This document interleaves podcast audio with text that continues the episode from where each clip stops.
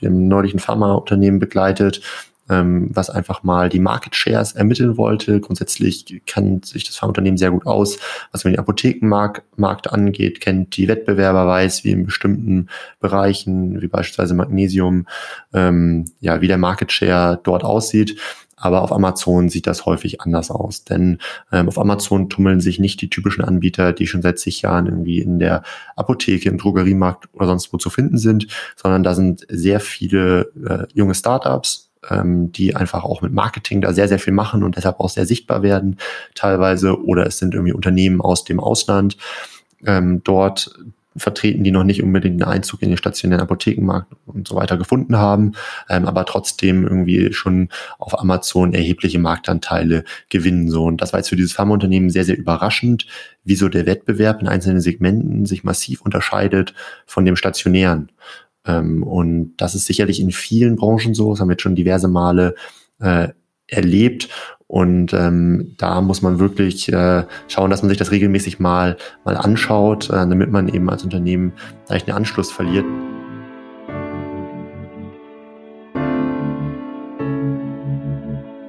Amazon Klugsteuern, der Podcast für mittelständische Unternehmen. Präsentiert von MoveSell deinem Partner für Amazon-Strategien und Tools.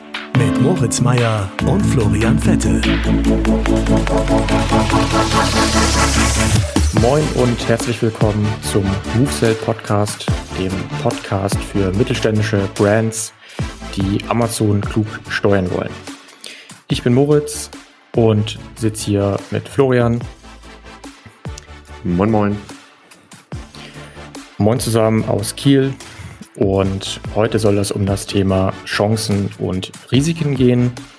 Wir haben in der Regel zu jedem Podcast-Thema immer noch ein Deep Dive, der etwas verzögert rauskommt. Schaut deshalb gerne regelmäßig bei LinkedIn vorbei und den solltet ihr euch auch unbedingt anschauen, wenn ihr tiefer eintauchen wollt, denn dort gehen wir wirklich in Details und hat quasi eine Art Workshop-Charakter. Dort lernt ihr sehr viel. Das heißt, wenn euch das Thema hier gefällt, schaut gerne auch mal im Deep Dive vorbei. Ja, Flo, hast du Bock, mal mit der ersten Chance, Wachstumsmöglichkeit auf Amazon zu starten? Auf jeden Fall. Äh, nochmal ganz kurz äh, auch äh, nochmal Hallo von mir. Äh, genau, heute geht es ja um Chancen und Risiken ähm, für den Mittelstand auf Amazon. Wir haben einfach in den letzten Jahren irgendwie so viel da mitbekommen äh, auf verschiedensten Events, mit verschiedensten Kundenprojekten, haben uns mit unglaublich vielen spannenden Brands unterhalten dürfen, mit Experten aus verschiedensten Bereichen, ähm, dass wir einfach sagen, das ist irgendwie so viel Know-how, was sich jetzt hier gebündelt hat, äh, das wollen wir jetzt einfach weitergeben ähm, und starten jetzt auch mit dem ersten Thema äh, Chancen und Risiken. Ähm, wir beginnen mal mit den Chancen und gehen dann später zu den Risiken über. Äh, mal schauen, bei welchem Thema wir uns wie lange aufhalten. Haben jetzt so eine kleine Liste fertig gemacht. Genau, und ich fange auch direkt mit dem ersten Punkt an. Das ist das Thema Wachstum. Also wenn ich als Mittelständler auf Amazon loslege, ist sicherlich eines, eine der Hauptintentionen immer das Thema Wachstum. Ich glaube, es ist nichts Neues, wenn man äh, sich einfach mal so die Größenzahlen von Amazon anschaut, dass es auf jeden Fall beeindruckend ist, denn mittlerweile wird so knapp jeder zweite Euro im E-Commerce in Deutschland auf Amazon ausgegeben. Wir haben knapp 95 Prozent der deutschen Internetnutzer, die Amazon verwenden. Amazon gibt es mittlerweile auch über Deutschland hinaus in 18 Ländern. Also der der Einfluss ist wirklich riesig und äh, dementsprechend auch die Wachstumschancen. Und äh, wir haben jetzt wirklich verschiedenste ja, Hersteller und Marken aus unterschiedlichsten Bereichen begleiten dürfen, unter anderem ein Hersteller aus dem Bereich äh, Garten. Das ist ein Hersteller für eine bestimmte Art von Gartenschere. Den gibt's äh, auch mittlerweile seit knapp 100 Jahren. Und ähm, der ist halt so ein ganz, ganz typischer B2Bler. Also die Produkte sind natürlich auch B2C geeignet, aber bisher ging es eben nur irgendwie an, ähm, an den Fachhandel und der hat dann wiederum an den Endkunden äh, verkauft. So, und da ist es eben so, dass Amazon sich da extrem gut eignet, wenn man so erste Schritte im E-Commerce machen möchte, dass man da auf Amazon loslegt. Und da haben wir vor ein paar Jahren den Grundstein für gelegt und sind jetzt wirklich massivst gewachsen über die Jahre. Da ist ganz, ganz viel passiert. Und mittlerweile hat sich dieser ähm, ja an sich irgendwie etablierte Hersteller auch im B2C-Bereich irgendwie mehr und mehr ja zu, äh, fühlt sich da, glaube ich, ganz gut zu Hause mittlerweile Ähm, und ich glaube, das ist ein Bereich, der ganz spannend ist, ähm, ja, wo momentan viel, viel am Wachsen ist, viel Veränderung ähm, stattfindet und äh, das auf jeden Fall die richtige Entscheidung war, da, da loszulegen.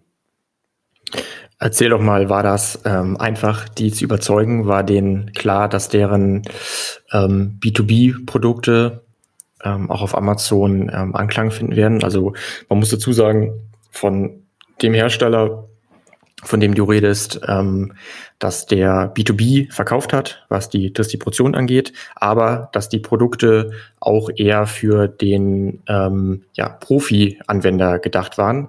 Das heißt, die können auch für den Hobby-Anwender genutzt werden.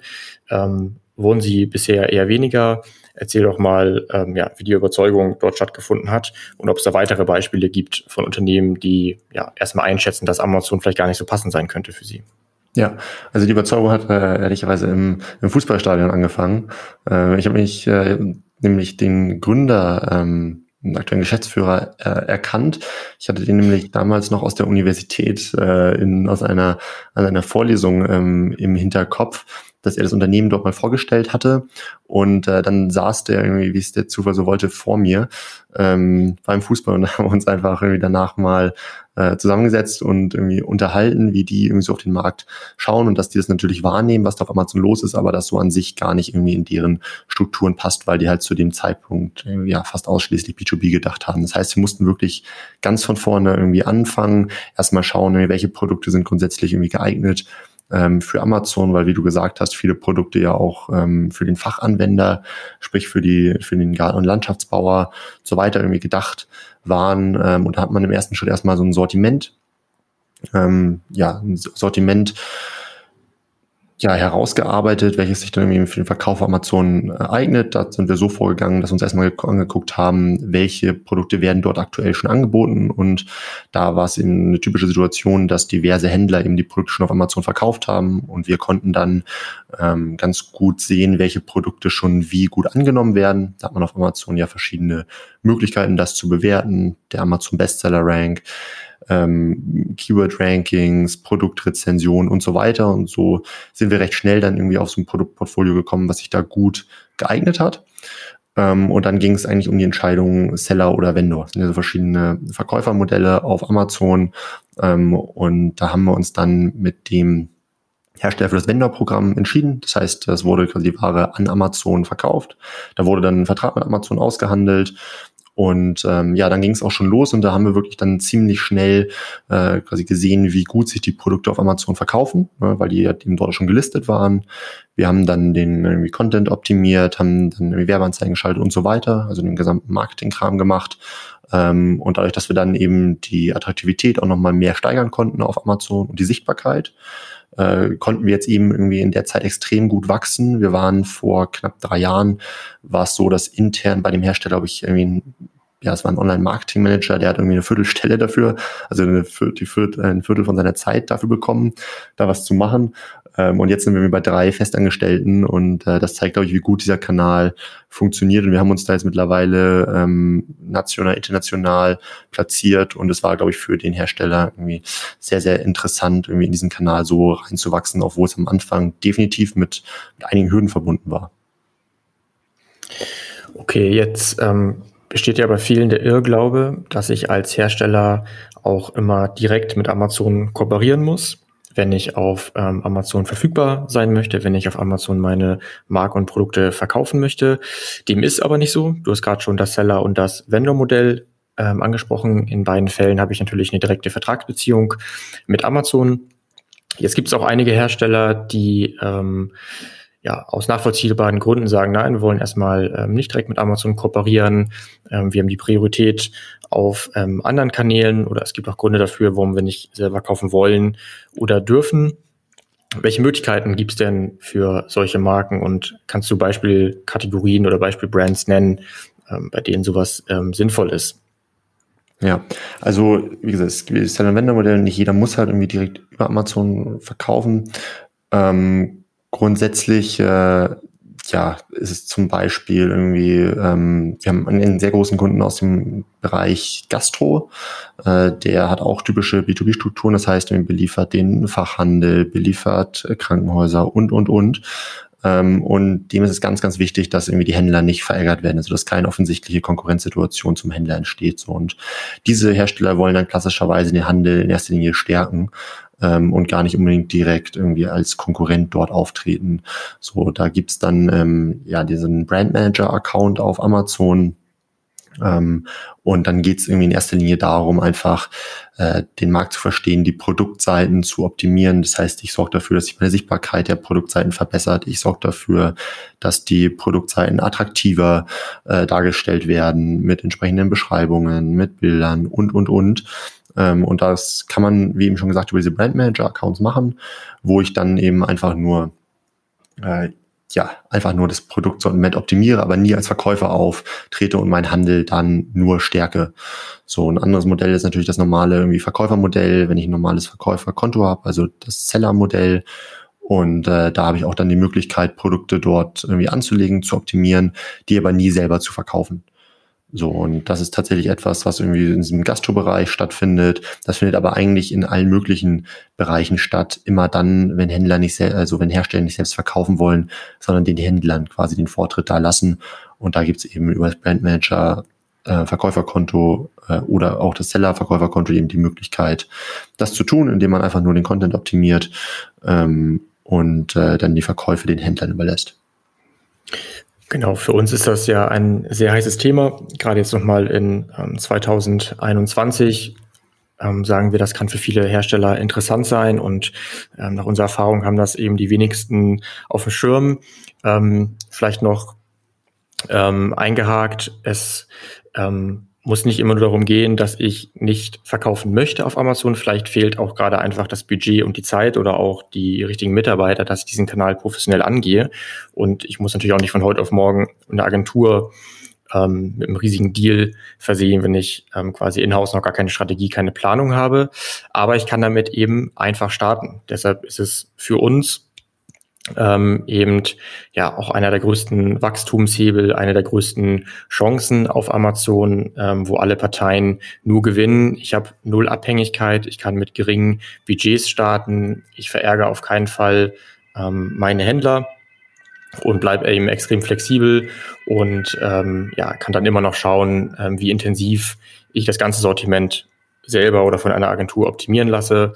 Ähm, von daher wollen wir euch das so mit auf den Weg geben, und da werden wir jetzt auch noch in den ähm, ja, nächsten Tipps, den nächsten Chancen und Risiken sicher nochmal ähm, drauf eingehen, auf ähm, dieses spannende Modell. Das heißt, dass ich nicht direkt mit Amazon kooperieren muss, aber auch so meine Marke und meine Verkäufe steuern kann. Ja, eine Sache, die mir dazu jetzt gerade noch einfällt, ähm, was ja auch einige Hersteller machen, die bilden dann strategische Partnerschaften mit ihren Händlern. Es gibt ja durchaus auch sehr versierte ähm, Händler im Umgang mit Amazon, wo man sich dann eben zusammensetzt. Ich habe nämlich auch die Möglichkeit als Hersteller ähm, bei den Markenvertretungsrechte einem Händler zu überschreiben. Dazu kommen wir auch später noch. Ähm, aber das ist dann auch nochmal so ein Modell, wo der Händler dann eben sich um die richtige Markendarstellung und so weiter kümmert ähm, und ich an sich quasi an Amazon vorbei irgendwie agiere als Hersteller, irgendwie nur in Kombination, nur in Zusammenarbeit mit meinem äh, Händler, ähm, aber ich eben trotzdem aktiv die Produkterstellung auf, auf dem Marktplatz steuern kann. Ja, das ist eine gute Überleitung ähm, zu unserem nächsten Punkt, und zwar, dass man die Handelsbeziehungen stärkt. Das heißt, in der Regel gibt es für alle möglichen Marken und Produkte bereits Händler auf dem Marketplace. Manche kennt man vielleicht, mit manchen kooperiert man schon, von manchen hat man noch nie gehört. Ähm, manche möchte man vielleicht auch gar nicht ähm, auf der eigenen Produktdetailseite sehen. Ähm, all das thematisieren wir noch, all das kann man auch ähm, herausfinden. Ähm, ja, sag doch mal, warum sollte ich überhaupt versuchen, mit meinen Händlern zu kooperieren? Ähm, was habe ich davon? Ähm, wie kann ich vorgehen? Ja, ich habe natürlich irgendwie die Möglichkeit, mein Sortiment ähm, aktiv halt zu steuern. Äh, Amazon. Ich kann zum Beispiel erstmal mal ja die Produktverfügbarkeit von meinem Sortiment prüfen auf Amazon. Ähm, ja, wie man das macht, kannst du ja gleich irgendwie nochmal erzählen. Auch da gibt's ja gute Ansätze, mhm. auch ohne dass man einen, äh, einen Account braucht. Ähm, aber wenn es eben so sein sollte, dass bestimmte Sortimentsbereiche aktuell noch nicht angeboten werden, kann man da natürlich irgendwie eine strategische Partnerschaft mit dem Händler an, eingehen, dass dieser diese dann verfügbar macht. Ähm, und ich habe natürlich als Marke ganz klar den Vorteil, ähm, dass wenn ich mit dem Händler kooperiere, dass ich ihm vielleicht Content für meine Produktseiten bereitstelle, der vielleicht sogar für den Algorithmus von Amazon, also den Suchalgorithmus optimiert ist. Das heißt, irgendwie meine Marke bekommt mehr Bekanntheit und Aufmerksamkeit innerhalb der Suchmaschine Amazon. Ähm, der Händler hat natürlich davon, dass mehr Verkäufe grundsätzlich dadurch, also mehr Sichtbarkeit und in der Folge auch mehr Verkäufe erreicht werden. Ähm, ich kann natürlich auch dafür sorgen, nicht nur, dass ich sichtbarer werde, sondern ich kann natürlich meinen Händler auch mit irgendwie Bildern und so weiter versorgen, dass auch die Produktseiten deutlich attraktiver nochmal dargestellt werden und meine Marke und auch der Händler profitiert natürlich ähm, davon, ja, dass äh, auch dann mehr Besucher der Produktseite zu Kunden werden. Und ein ganz guter Vorteil ist auch noch, was wir auch immer häufiger beobachten, ähm, dass die Händler durchaus auch sehr gerne äh, die Daten zur Verfügung stellen, den Herstellern. Und das für den Hersteller natürlich sehr, sehr interessant zu sehen, welche Produkte auf dem Marktplatz wie gut angenommen werden, ob es eventuell auch Unterschiede beispielsweise im stationären Handel oder ähnlichem gibt. Ähm, genau, aber um eben dieser strategische Händler also Partnerschaft mit Händlern aufbauen zu können, muss man halt irgendwie erstmal herausfinden, welche Händler verkaufen denn überhaupt auf dem Marktplatz. Ähm, und das war tatsächlich ähm, auch eine Fragestellung, mit der wir häufig konfrontiert wurden. Ähm, und dafür haben wir eine Lösung entwickelt. Ähm, magst du mal kurz erzählen, wie wir da vorgehen? Genau. Da wir auch nicht so viel Eigenwerbung machen wollen, erstmal ein paar Ansätze, ähm, unabhängig von unseren eigenen Toollösungen, was ich machen kann, um herauszufinden, welche Händler eigentlich meine Produkte anbieten ähm, und welche Händler am professionellsten aufgestellt sind. Das heißt, mit welchen Händlern ich bestenfalls kooperieren sollte. Es macht immer Sinn, erstmal händisch, manuell sich mal eine Stunde zwei Stunden an ähm, Amazon zu setzen und einfach mal wirklich viel zu recherchieren, verschiedenste ähm, Suchbegriffe zu den eigenen Kategorien einzugeben, nach den eigenen Marken zu suchen, einfach mal viel rumzustöbern und dann ähm, weiß ja jeder, dass man auf der Produktdetailseite sich eben auch die Händler anzeigen lassen kann. Und ähm, dann bekommt man so einen ersten Überblick und so einen ersten ähm, Eindruck, vor allem auch darüber, ähm, was vielleicht die typischen Konkurrenten sind oder ob es einen Händler gibt, der immer wieder ähm, auftaucht. Und dann sollte man aber irgendwann schauen, dass man das Ganze ein bisschen objektiver erhebt, denn in der Regel ähm, hat man nicht nur fünf bis zehn Produkte, sondern etliche tausend, ähm, etliche hunderte Varianten, vielleicht noch verschiedene Marktplätze und dann wird es auch schnell zur Gefahr, wenn man das Ganze händisch angeht. Trotzdem sagen wir immer, es lohnt sich, sich das in Ruhe anzugucken. Ähm, es ist nicht damit getan, dass man einmal kurz, wenn man Toaster verkauft, Toaster Schwarz, Toaster Philips eingibt und dann weiß, ja stimmt, ähm, so sieht's hier aktuell aus auch immer daran denken, dass das Zeitpunktaufnahmen sind, die man betrachtet.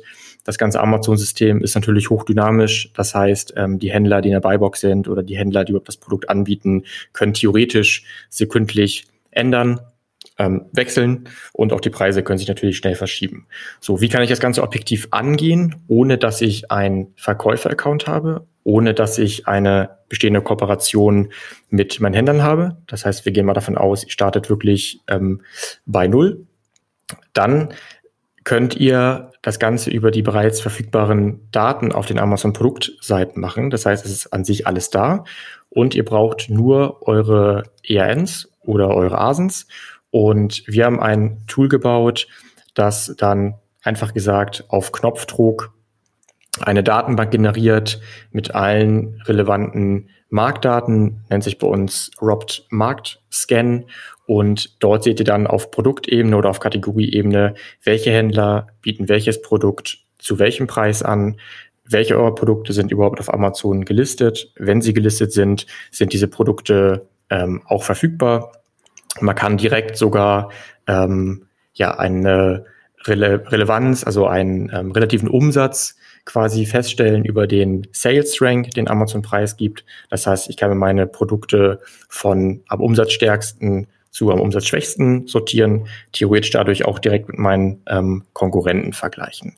So, und ähm, dann kann ich zum Beispiel auch schauen, welcher Händler meistens in der Buybox ist, also in dem sogenannten Einkaufswagenfeld, bei dem die meisten Kunden kaufen werden. Das heißt, man kann davon ausgehen, dass dieser Händler den meisten Umsatz machen wird und man kann sich dann auch ähm, über einen Link diese Händler anschauen und schauen, ob die gut bewertet sind, ob die professionell sind, ob die groß auf, ob die ja einfach groß professionell aufgestellt sind mit eigenen Lagern und die theoretisch auch direkt kontaktieren, weil man ja die Kontaktdaten öffentlich einsehbar in dem jeweiligen ähm, Impressum sieht. Und dann hat man einen schon sehr, sehr guten Überblick. Und das sollte eigentlich Standard sein ähm, für jeden, der quasi Fuß fassen will, ähm, auch wenn ihr schon auf Amazon verkauft, um einfach mal wirklich einen objektiven Überblick über alle Marktplätze zu erhalten.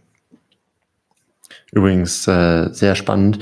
Ich habe neulich, äh, das war jetzt erst vor zwei Wochen, ähm, habe ich das Ganze mit einem Anbieter für äh, Motorrad, Mofa, Zubehör und so weiter gemacht.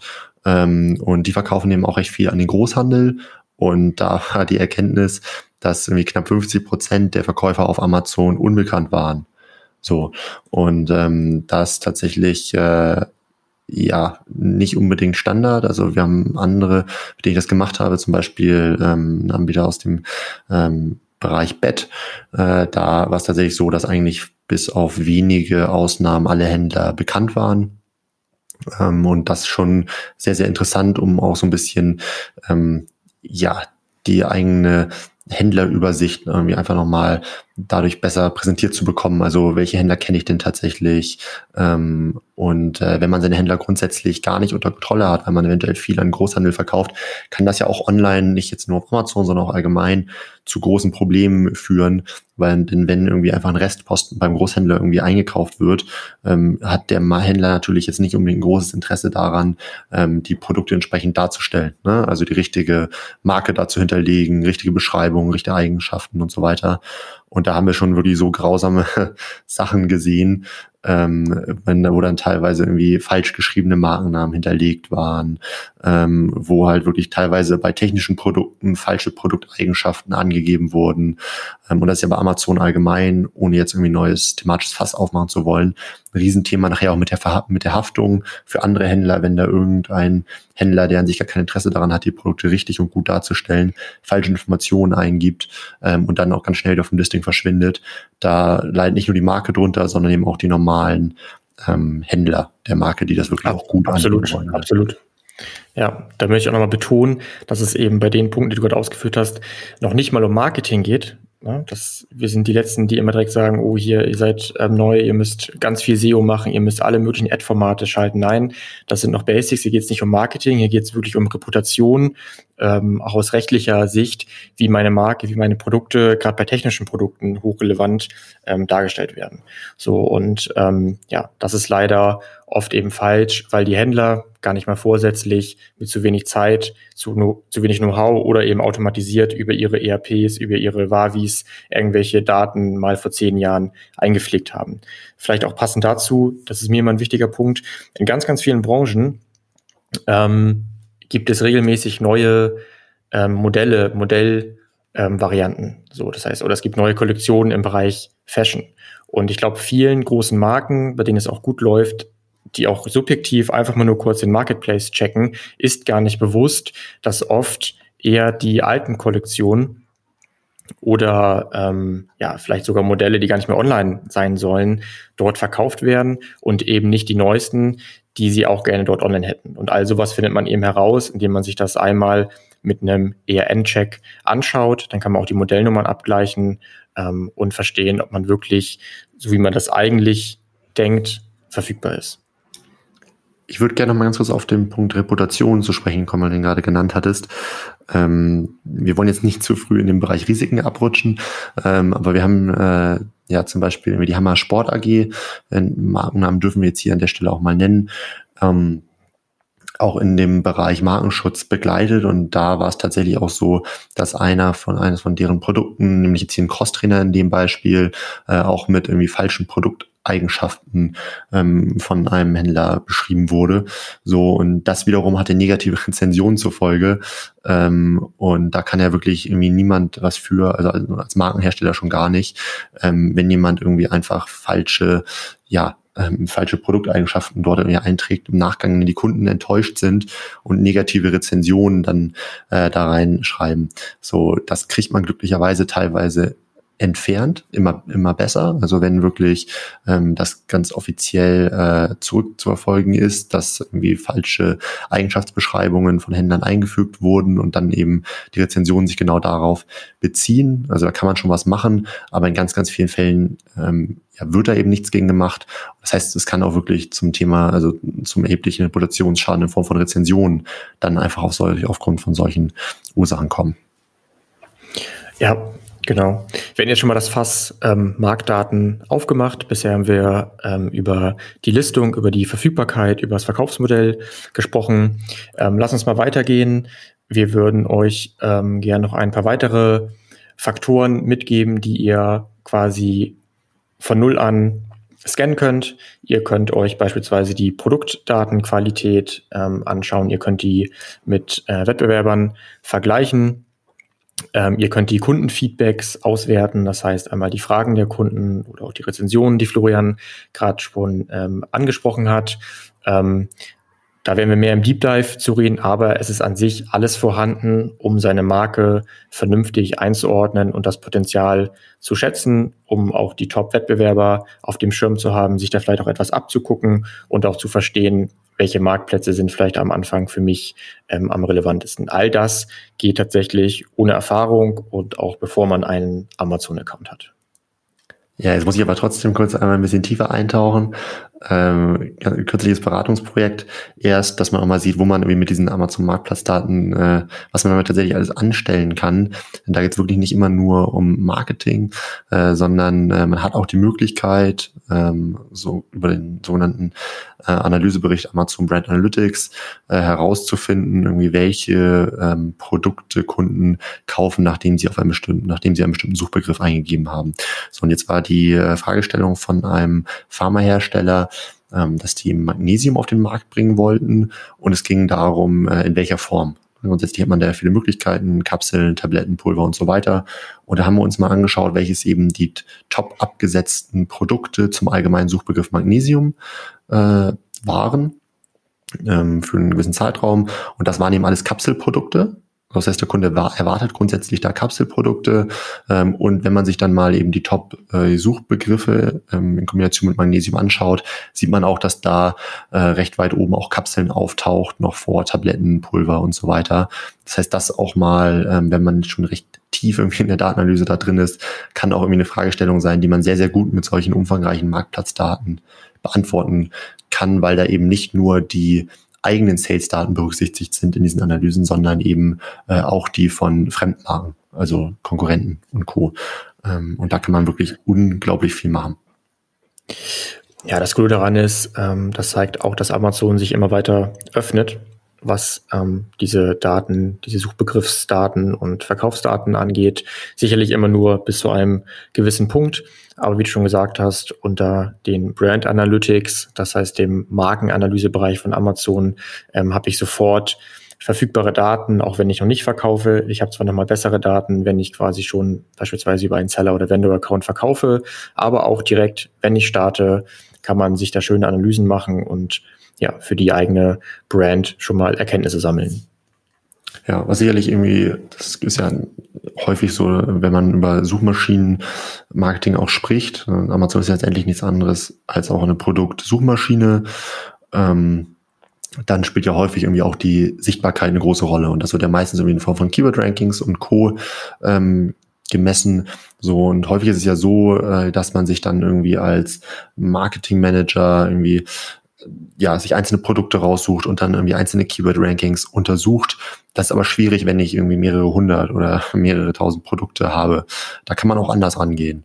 Ähm, und äh, das hast du ja neulich auch gemacht. Magst du da kurz irgendwie gleich tief einsteigen, aber kurz mal so zwei, drei Sätze erzählen, irgendwie, was es so mit der Markensichtbarkeit auf sich hat? Genau, wir sind gerade dabei, einen sogenannten MoveCell-Index zu entwickeln, der ausdrückt, wie sichtbar meine Produkte beziehungsweise aggregiert meine Marke ist. Und da spielen mit, mit Sicherheit die Keyword-Rankings ähm, eine Rolle. Und spannend ist das, weil ich quasi schon ähm, Daten sehe, wenn ich mich an unser Tool anschließe, weil diese historisch erhoben wurden. Das heißt, wir haben eigene Crawling-Technologien, die die Kategorien und Produkte ähm, auf Amazon täglich scannen. Und dann in Relation setzen. Und ähm, Ziel ist es eben, dass ich mich einfach mit Mitbewerbern vergleichen kann, aber auch, dass ich innerhalb meines Sortimentes ähm, sehe, ja, was sind Gewinner oder Verlierer des jeweiligen Monats. Ja, und vor allem ja auch, wie viele Produkte irgendwie zu einzelnen Keywords nachher dann noch auftauchen, ne? Und was irgendwie für mich irgendwie besonders relevante Bereiche sind, ne? Irgendwie für einen Pharmahersteller bin ich irgendwie besonders sichtbar im Bereich Magnesium, im Bereich Zink oder sonst was, ne? Also wo sind meine Produkte tatsächlich irgendwie wie stark und meine ja. Marke wie stark? Das ja, stimmt. Ja, ich, du meinst jetzt die spannend. konkreten Keyword-Rankings. Genau, das betrachten wir auf äh, Markenebene. Ähm, denn, also kurz mal als Extors für die, die quasi noch nicht so lange im Bereich Amazon Marketing unterwegs sind. Ich möchte sozusagen für die möglichen Suchfragen meiner Zielgruppe wie Toaster Schwarz eben wissen, wie gut sind meine Produkte platziert. Auf der sogenannten Suchergebnisseite bin ich dort mit meinem ersten Produkt auf Platz 5 oder vielleicht auch erst auf der zweiten Seite auf Platz 50. Ist alles schon und gut. Hier auch der große Fehler, dass viele sich das ähm, ja, mal subjektiv für zwei, drei Keywords angeben. Dabei gibt es vielleicht zigtausend, die für meine Marke relevant sind. Jetzt kann ich aber auch nicht 5000 Keywords für 5000 Produkte mir täglich anschauen, auch wenn die Tools das hergeben. Und deshalb fanden wir quasi den Ansatz, das auf Markenebene ähm, primär zu betrachten. Das heißt, ich möchte wissen, beispielsweise für Toaster Schwarz, ähm, was ist meine beste Markenplatzierung, um das Ganze dann ja überwachen zu können und dann zu verstehen, wo werde ich schlechter oder besser im Vergleich zum Wettbewerb. Auf jeden Fall. Ähm, ich glaube, das über Markensuche ist natürlich ein gutes Stichwort, ähm, was wir auch irgendwie häufiger ja, häufiger beobachten, ähm, dass irgendwie Unternehmen sagen, Mensch, ich, für mich ist es völlig okay. Also für mich ist es fein, dass ich nicht auf Amazon jetzt extrem gut gefunden werde. Ich bin ja beispielsweise bei Google gut platziert, habe hier irgendwie vielleicht sogar einen vernünftigen Online-Shop, der gut läuft, habe irgendwie da gutes SEO gemacht ähm, und so weiter. Dann ist aber eher so mal die Frage, haben diese Marken denn überhaupt eine Wahl? Ne? Also haben sie das Wahlrecht, diese ähm, ja, diese Suchmaschine Amazon auszuschließen. Jetzt haben wir vorhin schon über Händler gesprochen, dass Händler Produkte auch verfügbar machen, auch wenn ich das als Marke gar nicht möchte. So, also meine Marke, also meine Produkte werden dort früher oder später, es sei denn, ich habe ein extrem enges Händlernetz, was ich sehr gut kontrollieren kann, die werden früher oder später dort verfügbar sein. So, und das ähm, ist ja auch so, dass die bei Google recht sichtbar äh, sind. Ne? So beobachten wir ja, dass äh, immer mehr Amazon-Suchergebnisse äh, beziehungsweise Ergebnisse zu Amazon, Produktseiten innerhalb von Google auftauchen, häufig sogar vor den eigentlichen ähm, Marken Online-Shops. So, und äh, das beobachten wir in den letzten Jahren, dass das extrem zunimmt. So, das heißt, der Kunde wird früher oder später ohnehin auf meine Amazon-Produktseiten kommen, ob ich nun möchte oder nicht. Das ist leider ähm, ja ein bisschen schwierig, dass man da gar nicht unbedingt die Wahlmöglichkeit hat. Da sind wir aber mittlerweile. Ähm, da hat es ja auch in der Vergangenheit irgendwie Versuche gegeben von Birkenstock und Co., sich dagegen vollkommen ähm, ja, zu sträuben. Die Produkte waren trotzdem über Händler verfügbar und trotzdem, wenn äh, der Kunde irgendwie bei Google nach Birkenstocks gesucht hat, ähm, tauchen die Ergebnisse von Amazon auf. Genau, testet das gerne mal für eure eigene Marke oder für eure Produktnamen. Äh, mit, Sicherheit war, mit Sicherheit war euch ähm, bekannt, dass ähm, ja, Amazon Werbung schaltet oder dass natürlich natürlich auch Amazon Produktlinks auf ähm, Google wiederfinden. Aber es ist wirklich krass, was Amazon da für eine Arbeit geleistet hat. Das ist natürlich auch nichts Neues.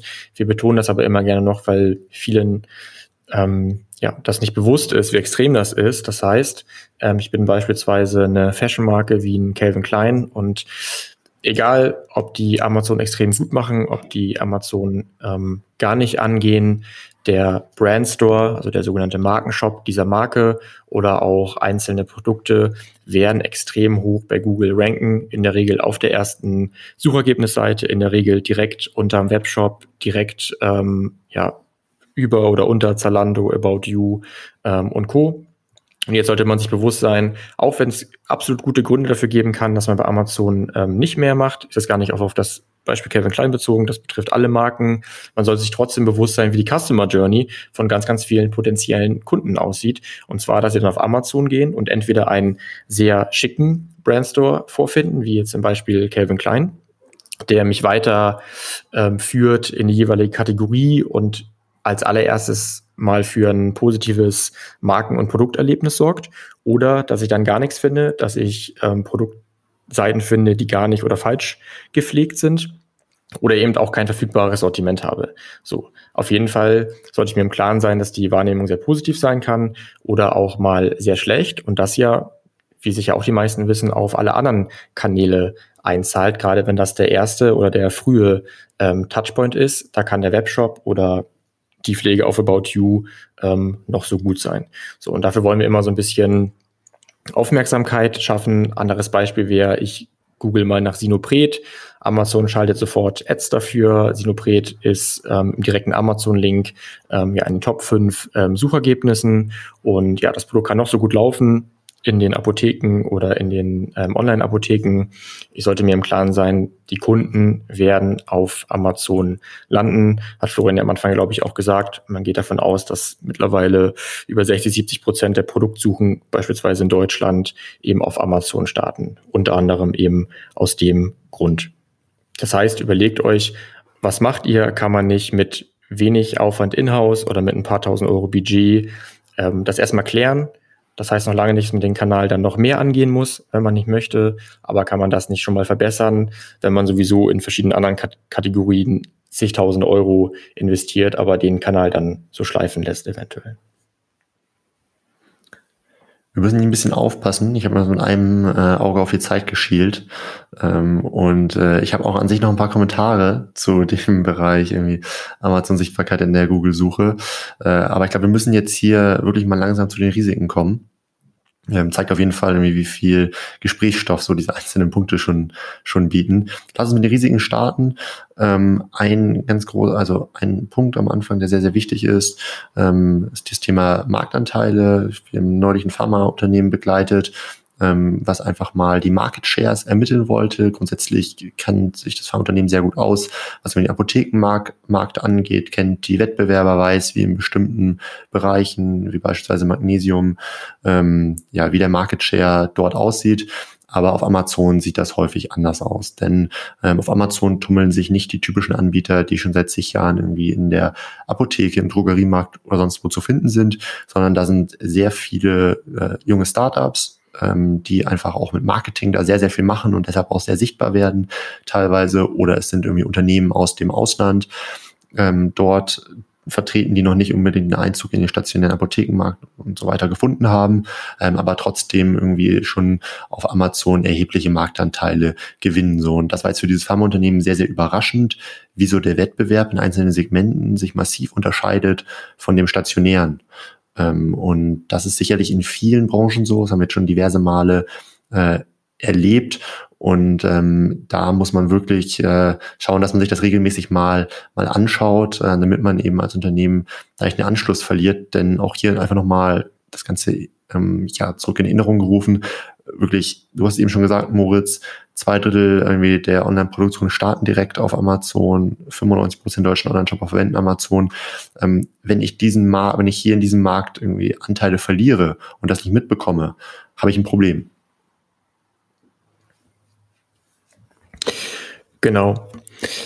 Dann ähm, versuchen wir immer gerne zu erklären, dass man oft falsche Prioritäten setzt oder auch Regeln fehlen, um diesen Marktplatz professionell anzugehen. Das heißt, wir gehen wieder davon aus, ähm, was die meisten Hersteller betreffen wird. Ich habe wenig Zeit, ich habe wenig Budget, ich habe in der Regel kein festes Team nur für Amazon. Ich werde auch nicht mit Fingerschnipsen innerhalb von einem Monat drei sehr gut ausgebildete ähm, ja, Leute für Amazon finden. Und ähm, das große Risiko ist, dass sich dann das Know-how langsam an eine Person bindet, das Team aber gar nicht ähm, weiß, worauf es wirklich ankommt bei Amazon. Die Person ist mal krank, die Person verlässt das Unternehmen oder noch wichtiger, ähm, ja, die Führungsebene, die Geschäftsführung zwar überzeugt wurde und sagt, das Projekt ist gut, ähm, sich aber nicht bewusst ist, welche Standards man dann setzen muss. Und das heißt nicht, dass Amazon immer priorisiert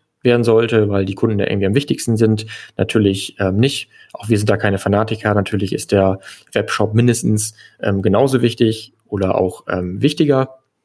Aber es muss unserer Meinung nach klare Regeln und Prioritäten geben, die man am Anfang erörtert, um nachher einfach richtig entscheiden zu können. Beispiel ähm, jetzt aus der aktuellen Corona-Phase ähm, kennen wir auch Unternehmen, ähm, die haben sehr profitiert und ähm, haben dann so profitiert, dass die Probleme haben, genug Lagerbestand ähm, zur Verfügung zu stellen und werden dann sehr stark den Online-Shop priorisieren, weil sie dort bessere Margen haben, weil sie dort direkten Kontakt zum Endkunden haben, vergessen aber, dass das auch ähm, ja, ein nachhaltiges Problem sein kann, weil ich dann Marktanteil auf Amazon verliere. Ich habe mir über Monate oder Jahre Rankings aufgebaut und am Ende habe ich weniger Umsatz gemacht oder vielleicht sogar auch weniger Marge, als würde ich den Kanal auch aufrecht erhalten. Das muss man natürlich im Detail ähm, diskutieren und es ist auch nicht schlimm, wenn ein Produkt mal out of stock ist. Das ist kein Riesendrama, wie viele immer sagen. Das kann auch schnell wieder das ursprüngliche Ranking gewinnen. Also so katastrophal ist es nicht, wie es oft ähm, vermutet wird. Ähm, aber legt euch feste Prioritäten und Regeln fest. Um da ein paar Beispiele zu nennen. Amazon hat sehr hohe Anforderungen die kenne ich aber vorher. Ich muss deshalb die Verträge verstehen. Nicht nur ich muss die Verträge verstehen, sondern auch äh, mein Team und ähm, ja, meine Geschäftsführung, die sich vielleicht ähm, damit nicht so beschäftigt hat, weil sie mir als E-Commerce Manager das Thema ähm, anvertraut hat. Das ist ja auch richtig so. Ähm, ich muss die Kapazitäten für den Kanal richtig planen. Damit meine ich jetzt noch gar nicht die Budgets, ähm, die ich in Werbung und in Agenturen und Co. stecken kann, sondern wie wichtig ist es eigentlich intern? Auch intern ist uns völlig bewusst, gibt es noch viele andere wichtige Themen. Das heißt, ähm, die Logistik, das Marketing für andere Kanäle wie Facebook, Instagram, ähm, andere Verkaufsplattformen wie ein eBay, About You, Zalando oder auch den eigenen Webshop. Und ich muss intern sagen, was ist wann, wie wichtig und muss natürlich eine, ein Mindestmaß an Kapazitäten auch immer für Amazon eben frei halten, weil es wird dazu kommen, dass es mal vielleicht ein erhöhtes Aufkommen an Fällen gibt oder dass es auch mal extrem nach oben oder nach unten geht. Und dann kann ich das eben sicherstellen, dass auch der Kanal weiterhin gut betreut wird. Ich sollte einen ordentlichen Ansprechpartner definieren, der auch ähm, Agenturen oder auch Amazon-Ansprechpartner koordiniert und auch festlegen, ähm, welche Mindestlagerbestände ich versuche aufrechtzuerhalten oder welche Quote es gibt, dass beispielsweise immer ein Drittel zu Amazon fließt und zwei Drittel zum Webshop, wenn es halt Spitzen gibt, ähm, die ich nicht bewerkstelligen kann. So und ähm, ja, das empfehlen wir vielen Herstellern, die an sich sehr professionell aufgestellt sind, auch ihre Arbeit richtig gut machen, aber auch noch gar nicht überblicken können. Das ist auch gar kein Vorwurf. Die können noch nicht überblicken, was kommt auf sie zu. Deshalb unser klarer Tipp, definiert euch ähm, eine eigene Checkliste, wie dieser Kanal die nächsten Jahre behandelt werden soll.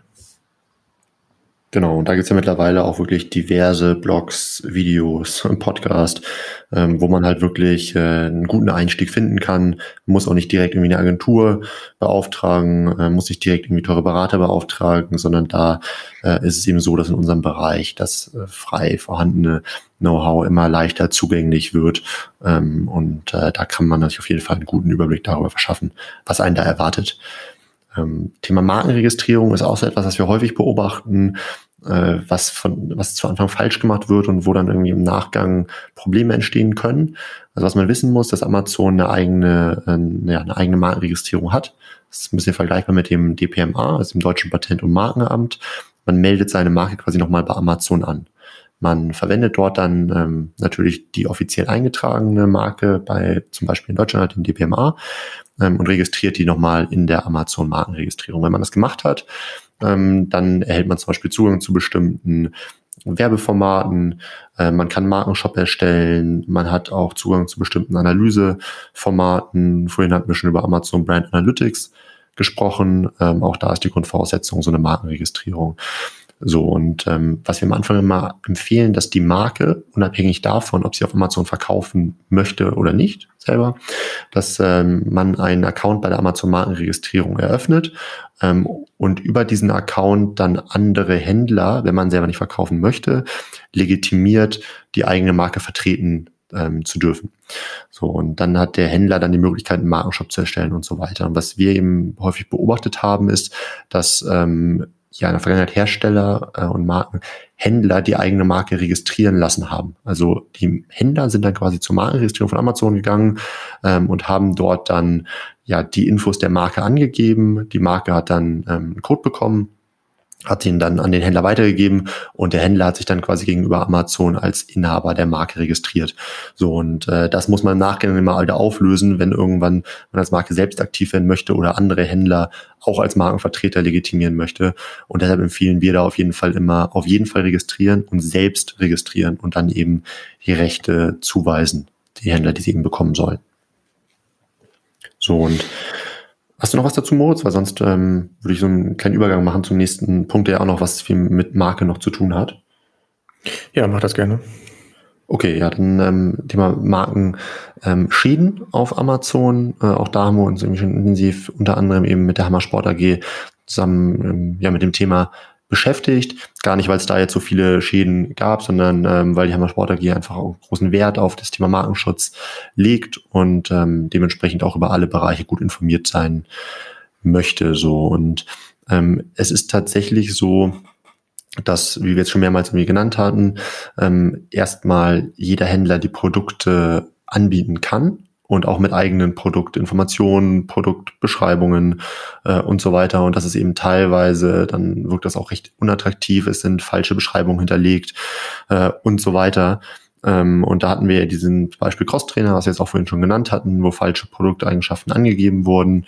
Ähm, und deshalb sagen wir eben, weil es diese Möglichkeit gibt auf Amazon, dass Händler diese falschen Informationen ähm, angeben können, dass man auf jeden Fall sein Sortiment auf so ein paar Bereiche prüfen sollte. So, das heißt, ist überall der richtige Markenname hinterlegt? Sind überall grundsätzlich die richtigen ähm, Beschreibungen hinterlegt? Sind die richtigen Modellnummern hinterlegt? Und so weiter.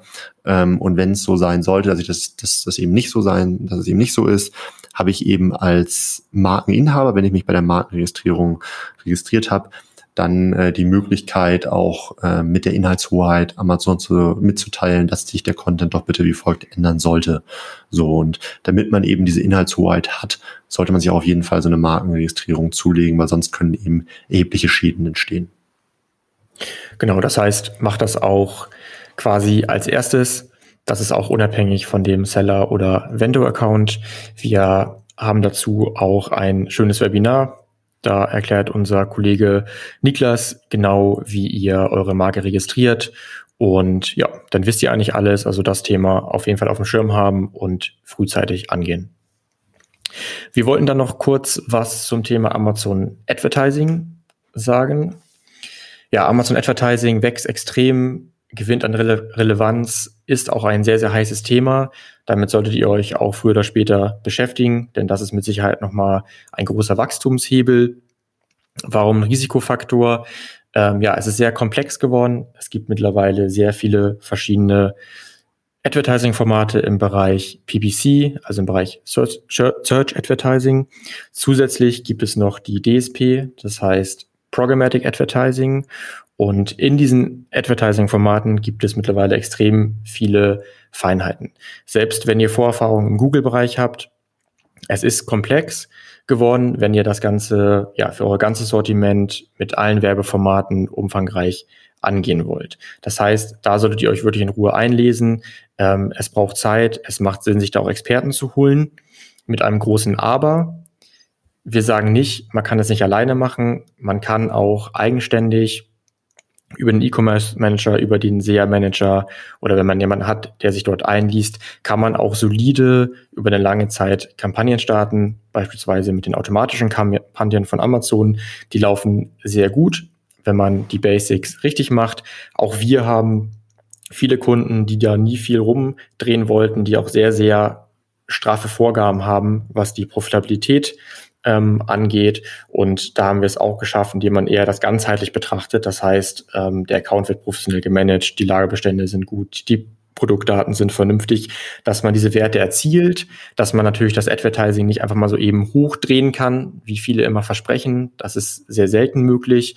Und wenn ihr dann wirklich die nächsten 10, 15 Prozent mehr rausholen wollt, dann braucht ihr einen Partner oder braucht ähm, ein Team, das sich damit intensiv beschäftigt. Dann ist es ein Risikofaktor. Aber ähm, es geht auch so, das sei gesagt. Genau, und ich würde jetzt auch die Handbremse anziehen. Ähm, unglaublich großes äh, Thema Advertising, werden wir sicherlich auch nochmal in einer einen oder anderen Folge nochmal genauer drüber sprechen. Wir sind aber bei 47 Minuten, sehe ich gerade. Ähm, ich bin mir sicher, wir könnten mit den äh, Themen jetzt auch noch weitere 47 Minuten voll machen. Ich würde aber sagen, ähm, wir machen Schluss hier für die erste Folge und ja, sehen uns dann irgendwie kurz wieder. Hast du noch irgendwas? Ähm, ich bin nämlich so jetzt, äh, ich bin durch. Ja, das passt. Ähm, da stimme ich dazu. Und vielleicht noch ein kleines Fazit von der Folge über Chancen, Risiken und mögliche Lösungen für Mittelständler. Fangt an. Es gibt immer Szenarien, wie ihr anfangen könnt. Ähm, auf Amazon behaltet die Themen Markenregistrierung, Accounterstellung und die Vorabanalyse auch ohne Account im Hinterkopf und ja, arbeitet jeden Baustein nacheinander ab. Es ist selten möglich, dass man alles perfekt timen kann für einen ganz besonderen Launch. Ist total wünschenswert, dass man alle Abteilungen, alle Marketingdisziplinen abstimmt. Ist in der Regel für die wenigsten, ähm, auch größeren Unternehmen möglich. Deshalb fangt an und je früher, desto besser. Möchtest noch mehr lernen und immer up to date sein? Dann folge MoveSell auf YouTube und LinkedIn.